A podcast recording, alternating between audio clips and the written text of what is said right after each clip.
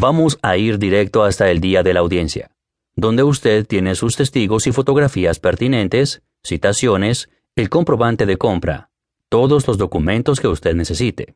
Usted deberá sacar dos copias de sus pruebas y comprobante de servicio y todos los otros documentos, porque los originales se entregarán al juez. Esto no es más que un juego tanto para usted como para el acusado. Todas las personas en la audiencia irán a la misma página si el juez hace referencia a cualquiera de los documentos. Usted está a tiempo y listo para la presentación.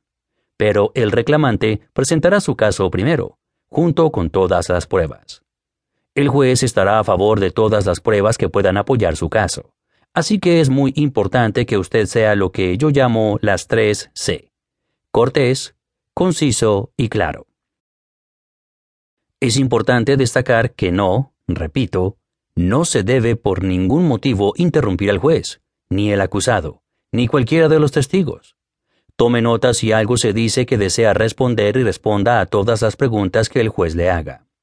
Usted tendrá la oportunidad de refutar cualquier cosa que se dijo, ya que tendrá su oportunidad.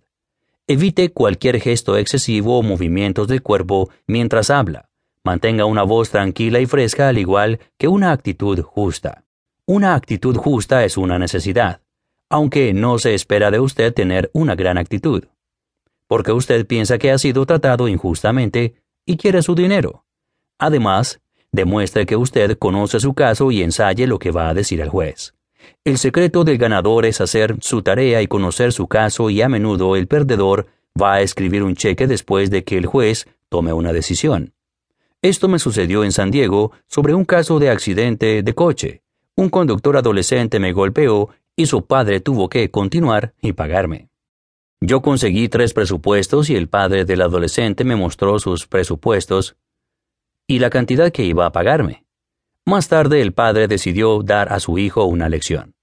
Así que tuve que llevarlo a la corte, donde tuvo que mostrar cierta responsabilidad y un poco de carácter. Yo le demandé y gané. Su padre más tarde me dijo que era una valiosa lección para que su hijo nunca lo olvide. Hasta ahora hemos hablado de las muchas ventajas de la Corte de Reclamos Menores. Sin embargo, también hay desventajas en demandar en la Corte de Reclamos Menores. El mayor inconveniente es la limitación jurisdiccional sobre la cantidad que se puede recuperar. Grandes demandas requieren un gran tribunal, el cual conlleva una gran espera y mucho dinero. Además, los juicios son absolutamente vinculantes, y puede que no tenga la oportunidad de apelar. En un estado como Nueva York, la Corte de Reclamos Menores permitirá apelaciones si usted puede demostrar que una grave injusticia se ha cometido contra usted. Otra desventaja es que el juicio no puede ser pagado si ha demandado a alguien sin activos o que no es el real responsable. Usted es responsable de informar al alguacil local o la oficina del alguacil en cuanto a dónde encontrar los bienes del deudor. Ellos pueden embargar salarios y presentar gravámenes contra la propiedad, pero es su responsabilidad hacerle saber que el deudor existe o dónde se ha localizado su propiedad, bienes inmuebles, cuentas bancarias, equipos de oficina, vehículos, acciones y bonos. No se sienta frustrado.